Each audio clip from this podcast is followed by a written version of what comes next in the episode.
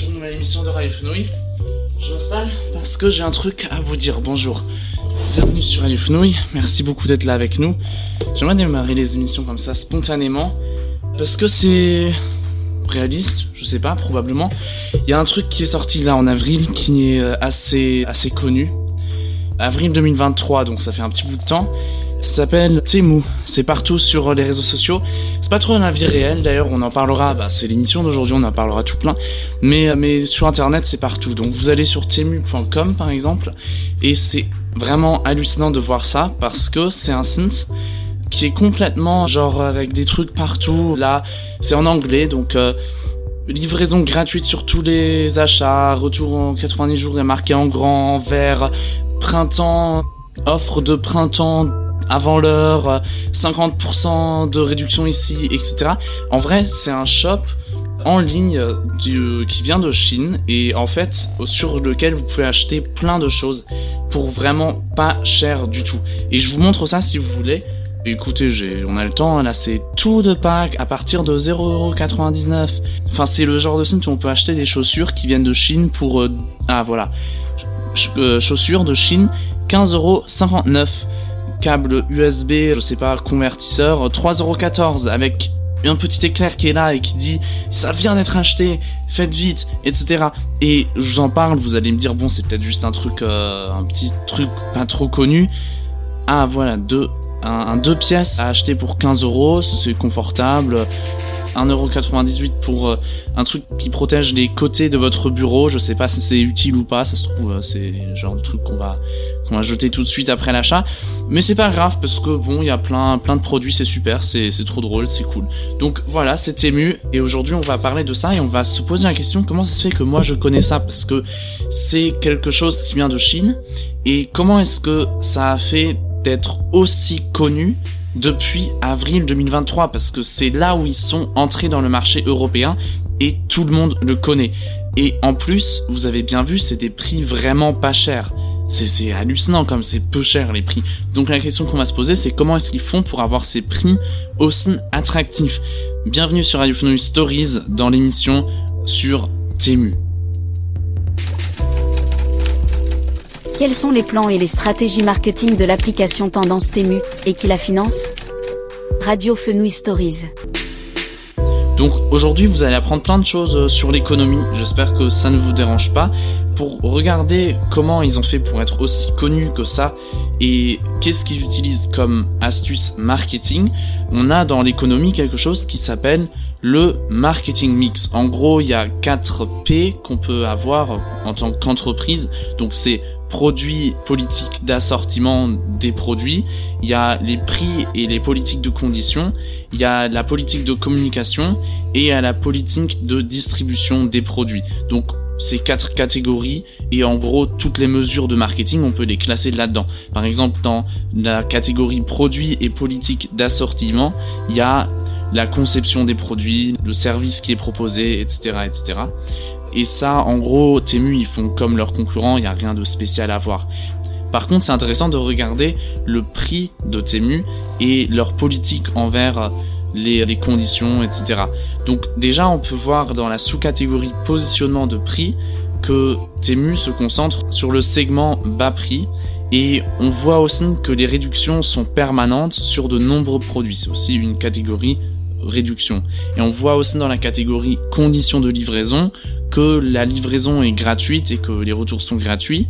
Et ce qu'ils font comme la concurrence, c'est les modalités de paiement et la politique de crédit. Rien de spécial à voir ici. Troisième catégorie dans ce marketing mix, ce modèle qui permet d'analyser les stratégies de marketing des entreprises, c'est la politique de communication. Et là, il y a une fois l'aspect des intermédiaires commerciaux. Donc est-ce que l'entreprise va vous vendre le produit directement ou bien est-ce que ça va passer par des intermédiaires? Et Temu c'est spécial parce qu'il n'y a aucun intermédiaire. Donc c'est pour ça le prix il est aussi bas. Sur l'aspect logistique, on peut dire que les produits sont envoyés individuellement directement de la Chine, du coup il n'y a pas de prix de douane. Et sur la politique de distribution, on peut voir déjà la publicité. La publicité, elle est omniprésente sur les réseaux sociaux et on a également beaucoup de placements de produits, notamment de la coopération avec des youtubeurs, des influenceurs et des tiktokers, mais on en parlera plus en détail au cours de cette émission. Donc après avoir regardé ce marketing mix, on va regarder plus en détail comment est-ce que l'application a fait pour être aussi connue il y a des influenceurs qui se filment régulièrement et qui font des vidéos sur Temu parce que c'est vraiment devenu un sujet tendance sur les réseaux sociaux actuellement. Donc beaucoup de gens se filment, des influenceurs, en déballant un produit qu'ils ont reçu sur Temu. Ça s'appelle les Temu Halls en anglais. Et du coup, c'est déjà quelque chose qui va rendre Temu beaucoup plus connu pour le public jeune sur les réseaux sociaux euh, parce que après ils vont s'y mettre euh, dans la description hashtag Temu pour le référencement après de la vidéo. Et il y a aussi énormément, énormément de publicité sur les réseaux sociaux qui sont vraiment des publicités normales faites par Temu. Par exemple, sur Instagram et Facebook, on a dans les premiers six mois du lancement du produit environ 50 000 publicité. 50 000 publicités euh, sur ces deux réseaux sociaux, ça va peut-être vous paraître peu ou beaucoup, mais il faut comparer avec d'autres grandes entreprises. Par exemple, on peut comparer avec eBay et Amazon. eBay compte actuellement 600 annonces sur les réseaux sociaux et Amazon en compte 8000. Donc c'est gigantesque le nombre d'annonces que Temu poste. Et tout ça coûte énormément d'argent et effectivement le budget marketing et publicitaire de Temu actuellement comporte environ 2 à 3 milliards de dollars par an selon l'économiste et journaliste américaine Evie Young. Toutes ces publicités ont du succès et c'est le numéro 1 dans les stores d'applications de Google et d'Apple, même si l'application est disponible uniquement depuis très peu. J'ai regardé une vidéo d'une des influenceuses qui présente les produits Temu à la caméra pour en faire des vidéos qui dit que ça fait vraiment plaisir d'acheter sur Temu, que c'est un événement et que c'est quelque chose qu'elle apprécie vraiment et qu'elle utilise même l'application par ennui, qu'elle ouvre sans avoir un but concret d'acheter quelque chose et qu'elle finit toujours par acheter des produits qu'elle ne voulait pas. Donc du coup, cette application rend accro. Cette application fait en sorte que les gens l'ouvrent sans vouloir acheter quelque chose et à dépenser de l'argent contre leur gré. Mais comment est-ce que cette application fait ça? Pour savoir ça, il faut se rappeler de ce que j'ai dit au début de cette émission-là. L'application a une interface très très colorée et il y a énormément de stimulation si on regarde l'application. Par exemple, on voit des comptes à rebours permanents qui font croire qu'il faut se dépêcher pour acheter, même si en vérité ces comptes à rebours ne représentent rien du tout et se réinitialisent à la fin quand ils ont atteint zéro. Il y a également énormément de dark patterns. Les dark patterns, c'est des mécanismes qui influencent les utilisateurs contre leur gré, notamment les plus influençables, ce qui comprend les enfants.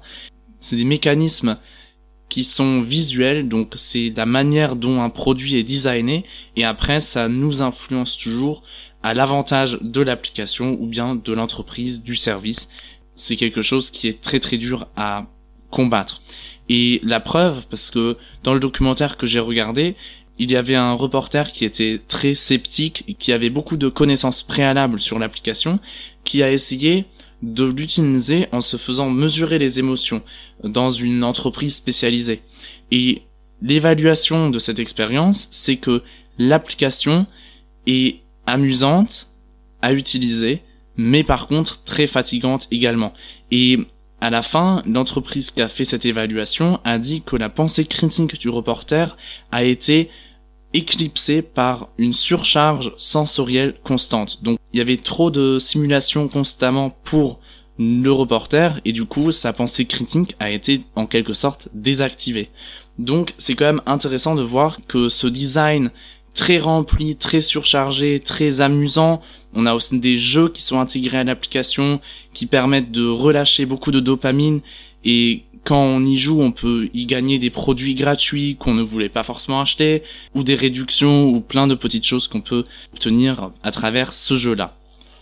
Mais maintenant, on voit qu'il y a beaucoup de réductions, que beaucoup de produits sont très peu chers, que la livraison est gratuite, que les retours sont gratuits et que des fois même on a l'autorisation de garder l'objet qu'on a acheté si il a très peu de valeur mais qu'on reçoit quand même son argent si on n'est pas content, ben la question se pose comment est-ce que ça se finance?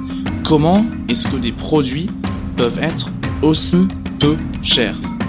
Et pour ça déjà, il faut savoir comment Temu est structuré d'un point de vue de l'entreprise. À qui est-ce que appartient Temu? Temu, en vérité, est une entreprise qui a été créée aux États-Unis, mais qui appartient à l'entreprise PDD Holdings. Et PDD Holdings est une entreprise qui a son siège à Shanghai en Chine, et c'est une entreprise qui possède également l'application Pinduoduo. Pinduoduo, c'est une application chinoise qui est très connue et très utilisée en Chine pour également faire des achats en ligne. Donc en gros, c'est le pendant chinois de Temu qui existe depuis bien plus longtemps. Et Pinduoduo en Chine, c'est extrêmement connu, extrêmement aimé et du coup, c'est très rentable. L'entreprise PDD Holdings génère beaucoup de profits grâce à l'application chinoise et pompe énormément d'argent de l'application chinoise dans Temu, qui lui appartient aussi, pour essayer de faire grandir cette boîte et d'expandre dans le marché américain et également européen, donc le marché occidental. C'est pour ça que l'application possède énormément de budget pour la publicité et le marketing et également énormément de budget pour des réductions et pour proposer des produits peu chers. Parce que quand vous avez des réductions sur le produit, en vérité, c'est juste de l'argent, du budget marketing publicitaire de Temu qui est utilisé et Temu paye juste une partie des coûts du produit pour vous en espérant que ça va vous donner une bonne impression et faire la publicité pour l'entreprise. PDD Holdings est d'ailleurs depuis 2018 noté à la bourse américaine et Temu est disponible depuis 2022 aux États-Unis et comme dit depuis 2023 dans l'Union européenne.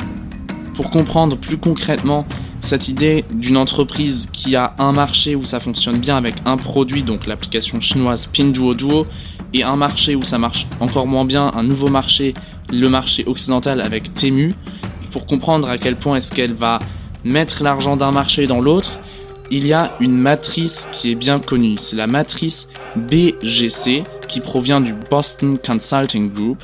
Et selon cette matrice, en fait, on peut classer les produits d'une entreprise en quatre champs différents. Il y a une fois, donc c'est de l'anglais, les poor dogs, donc pauvres chiens. Une fois les cash cows, donc les vaches à argent. Une fois les rising stars, donc les étoiles montantes. Et une fois les question marks, donc c'est les points d'interrogation. En gros, cette matrice se base selon la part du marché relative et la croissance du marché. Si vous avez une petite part de marché et peu de croissance, votre produit, ce sera un pauvre chien. Et la stratégie de l'entreprise, ce sera de ne plus investir dans le développement de ce produit-là parce qu'il n'est peu utilisé et qu'il ne grandit pas. Si votre produit, par contre, a une grande part de marché relative et une très faible croissance, c'est une vache à argent. Ça veut dire que vous récupérez beaucoup de bénéfices avec ce produit-là et vous avez intérêt à utiliser cet argent de ce produit-là pour d'autres produits. Donc ça se caractérise par une faible croissance du produit car il n'y a plus de demande pour ce produit-là, la demande est saturée. Si vous avez une grande part de marché et en plus une grande croissance dans la conquête du marché, vous êtes un rising star, donc une étoile montante. Et si vous avez encore une petite part de marché, mais une grande croissance, vous êtes un point d'interrogation parce qu'on ne sait pas encore si ça va marcher ou pas.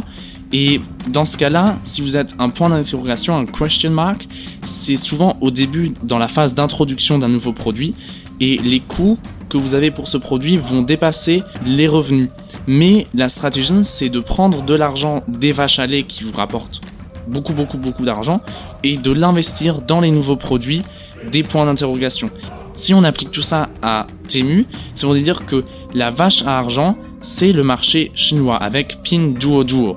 Et le point d'interrogation, ce serait le marché occidental, donc États-Unis, Union Européenne, avec la version occidentale de Pinduoduo qui s'appelle Temu. Et du coup, la stratégie, c'est on voit que le marché en Chine avec Pinduoduo a une faible croissance parce que le marché chinois est saturé et que la croissance économique du pays s'affaiblit. Donc on investit l'argent de là dans le point d'interrogation en espérant qu'il deviendra une étoile, donc qu'il augmentera sa part de marché relative tout en gardant le taux de croissance.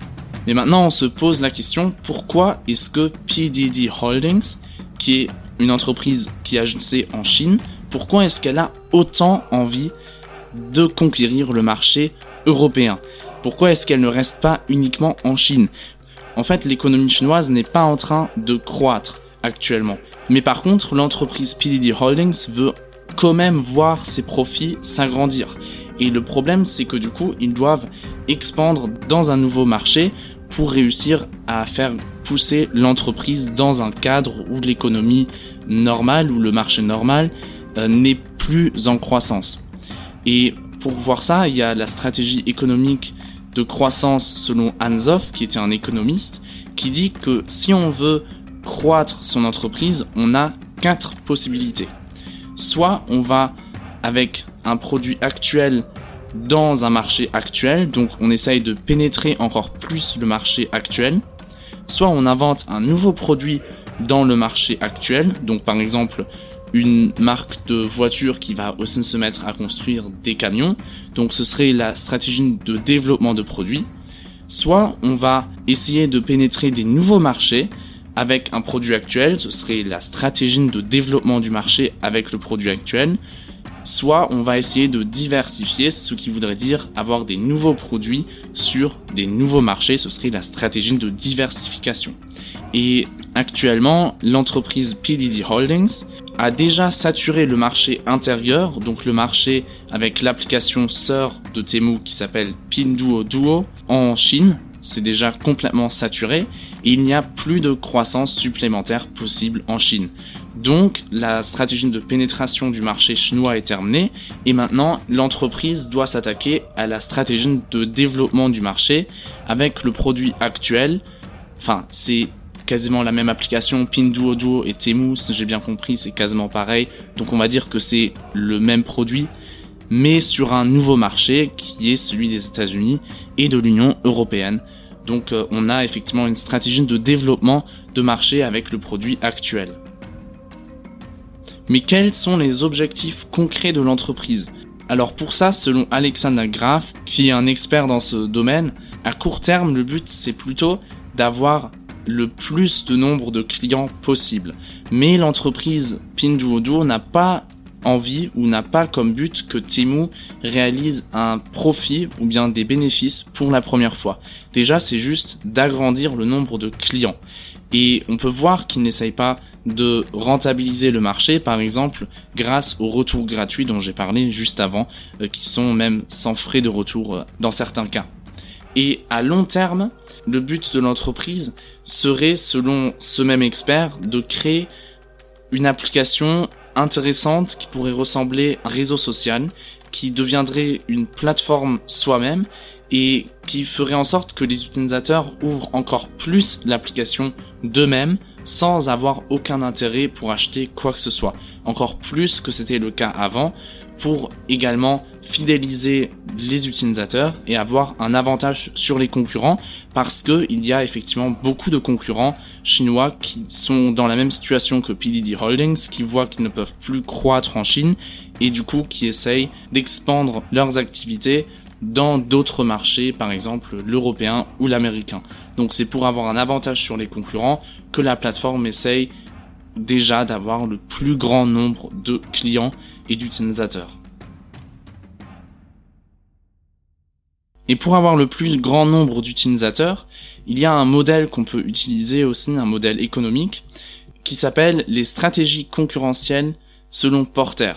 Et en fait, selon ce modèle-là, une entreprise a trois possibilités pour gagner dans la concurrence avec d'autres avec d'autres entreprises. La première stratégie, c'est tout simple, c'est de se concentrer sur un sous-marché, donc c'est la stratégie de niche. Donc c'est si on se concentre extrêmement pour certaines personnes, on se spécialise au maximum pour toucher juste un groupe très précis. L'autre stratégie, c'est de se différencier face à la concurrence avec un argument de vente unique, un Unique Selling Point, USP, qui peut par exemple être une qualité meilleure que la concurrence ou bien un service après-vente exceptionnel. Et la troisième possibilité, celle qui est aussi utilisée par Temu, ça s'appelle l'avantage de coût. C'est juste de mener le marché en manière de coût en se positionnant dans le segment bas prix. Et effectivement, Temu, c'est ce qu'ils essayent de faire. Ils essayent de rivaliser en proposant les prix les plus bas, car l'application et l'entreprise n'ont pas de USP, de Unique Selling Point, à part ça, comparé aux autres entreprises. Par exemple, Temu, ils ont rien de plus en ce qui concerne les fonctions face à par exemple Amazon ou bien d'autres marchés en ligne comme Cdiscount, Wish ou AliExpress. Et également on peut voir qu'ils ne prennent pas la stratégie de niche parce que Temu ne se spécialise pas du tout et cible le marché global. Mais il y a aussi beaucoup de raisons pour lesquelles cette entreprise est énormément critiquée. L'une des raisons, c'est la protection des données. L'application a, selon certains experts d'informatique, des autorisations extrêmes. Par exemple, l'application serait en mesure de télécharger d'autres applications par elle-même ou bien de faire des captures d'écran sans le consentement de l'utilisateur. Et ces fonctions-là ne sont incluses dans l'application. Théoriquement, elles pourraient être utilisées, mais on ne peut pas prouver si c'est vraiment utilisé. Par contre, ça ouvre la porte à l'abus, évidemment. Surtout si on garde en tête que c'est une application qui est avec son siège principal en Chine et que toutes les entreprises chinoises sont obligées par la loi de coopérer avec le service secret ou bien avec le gouvernement si on leur fait la demande. Un autre point qui est souvent critiqué avec, avec Temu, c'est qu'ils ne sont vraiment pas du tout transparents. Il y a très peu de communiqués officiels de l'entreprise et le siège européen qui se trouve à Dublin est très discret, très petit. Les reporters du reportage que j'ai regardé sur ce sujet-là n'ont pas réussi à obtenir un interview avec quelqu'un de Temu. Donc c'est une entreprise qui est très discrète et c'est souvent critiqué. Surtout le fait qu'elle ait son siège social à Dublin, c'est pas du tout un hasard parce que cette ville est vraiment bien connue pour être un paradis fiscal. Notamment des entreprises connues comme Google et Meta ont également leur siège européen là-bas. Et là on peut aussi parler un petit peu du choix de la ville et du pays. Pour choisir la localisation d'une entreprise, l'entreprise a plusieurs facteurs qui sont plus ou moins importants. Et pour le siège social de Temu, il y a très peu de facteurs qui sont importants.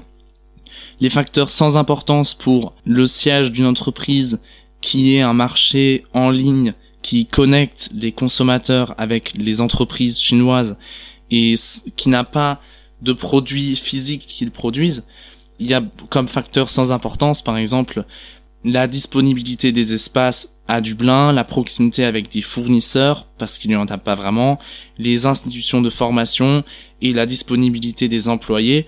Tout ça, c'est pas important pour choisir Dublin parce que les logiciels sont produits et développés en Chine. Et le débouché régional est également inimportant parce que c'est une entreprise qui livre à l'international, donc du coup, ça n'a pas d'importance si les gens en Irlande et à Dublin utilisent l'application. Ce qui est important, c'est surtout les réglementations concernant les taxes et les règles pour les entreprises qui doivent, qui ne doivent pas être trop ambitieuses parce que Temu stocke beaucoup de données sur les utilisateurs et n'est pas intéressé par la transparence. C'est pour ça que toutes les lois du pays euh, donc du coup l'Irlande en référence à la transparence des entreprises, la protection des données, etc toutes ces lois-là ne devraient pas être trop exigeantes. Et donc du coup, ça fait que l'Irlande est un endroit très bien adapté pour le siège européen de l'entreprise parce que c'est, comme je dis avant, un paradis fiscal. Une autre raison pour laquelle l'application est critiquée, à côté de la transparence qui manque et la protection de la vie privée qui manque, c'est les dark patterns. Il y a la protection des consommateurs qui est inquiète que ces dark patterns font en sorte que les gens achètent des produits qui leur sont inutiles et les dark patterns sont en certaines parties aussi déjà interdits par l'Union européenne dans le Digital Services Act, mais le problème c'est que tous les dark patterns ne sont pas inclus dans la réglementation, donc il y en a beaucoup qui restent encore légales. Ça c'est un problème également pour lequel Timu est beaucoup critiqué. Et après, il y a encore plein d'autres points comme la protection de l'environnement. Il faut savoir que envoyer chaque colis individuellement de l'entreprise chinoise jusqu'au consommateur par avion, ce n'est pas bien pour l'environnement parce que c'est beaucoup plus écologique d'acheter local et si on achète quelque chose qui a été produit de l'autre côté de la planète, de l'amener en bateau avec des livraisons plus longues dans des grands cargos et non pas dans des paquets individuels comme le fait Timu. Et évidemment, si on achète des chaussures pour 13 euros ou bien des appareils électroniques pour 10 euros, 15 euros, on ne peut pas attendre une grande qualité du produit Certains produits sont livrés et ne marchent pas du tout, et après les gens directement les jeter. S'ils étaient peu chers, encore recevoir leur argent en retour. Donc tout ça incite quand même à beaucoup consommer, et c'est aussi critiqué pour ne pas être écologique, car la qualité de ces produits ne peut pas être à la hauteur. Et après également, on peut se poser la question à quel point les droits de l'homme ont été respectés pour la fabrication des produits, s'ils ont été fabriqués avec du travail d'enfants ou du travail forcé, etc. C'est très dur à prouver, mais c'est des points qui sont très importants. Maintenant, on peut passer à mon opinion sur Temu. Temu ou Temu, comme on veut l'appeler, c'est une entreprise qui va complètement contre mes valeurs. Donc, je me considère quand même contre une consommation excessive contre des achats inutiles, trop d'importations, des produits de mauvaise qualité, des mauvaises conditions de fabrication dans l'aspect environnemental et dans l'aspect social. Et je pense qu'il est important qu'on utilise nos produits longtemps, que ce soit des produits durables et que ce soit des produits de qualité qui proviennent de pas trop loin. Et surtout, on est dans une bonne époque pour faire des revendications comme ça, parce qu'on a déjà le changement climatique qui nous oblige à une utilisation plus responsable et durable des ressources. On a également des problèmes géopolitiques, notamment entre la Chine et l'Occident, qui rendent le friend shoring beaucoup plus commun. Le friend shoring, ça veut dire importer des produits uniquement en provenance de pays avec lesquels on a un système politique similaire, qui sont aussi des démocraties avec lesquelles on est amis, justement. Donc, tout mettre dans des pays amis. Et la Chine n'en fait pas partie, évidemment, c'est une dictature autoritaire qui est très peu fiable et qui pourrait très bien utiliser notre dépendance de ces produits comme arme dans un conflit armé par exemple autour de Taïwan. Donc c'est un partenaire qui est très peu fiable et c'est pour ça qu'il est grave et dangereux d'acheter des choses et de se rendre dépendant de la Chine par exemple via Temu. Donc il y a l'aspect environnemental et l'aspect géopolitique qui font en sorte que je suis contre cette application-là. Il y a l'aspect protection des données qui s'ajoute encore, l'aspect euh, social, etc., etc. Donc plein de raisons pour lesquelles je pense que c'est pas bien d'acheter sur cette plateforme. Je pense que c'est complètement quelque chose dont on n'a pas besoin actuellement. Mais dites ce que vous en pensez dites-le moi, vous pouvez m'écrire un message sur Signal dans le lien qui est juste dans la description. Vous pouvez également m'écrire un mail également dans le lien dans la description. Et sinon, rejoindre le club Radio Fenouille, c'est par Signal. Vous m'écrivez un petit message et après je peux vous y ajouter. Donc voilà, voilà, merci beaucoup de nous avoir écoutés. J'espère que ça vous a plu. C'est une émission qui n'est pas basée sur une multitude de sources. C'est un documentaire plutôt long que j'ai regardé là-dessus. C'était un travail scolaire que j'ai dû faire. La raison, c'est que déjà, je fais des travaux scolaires, j'aime bien les utiliser.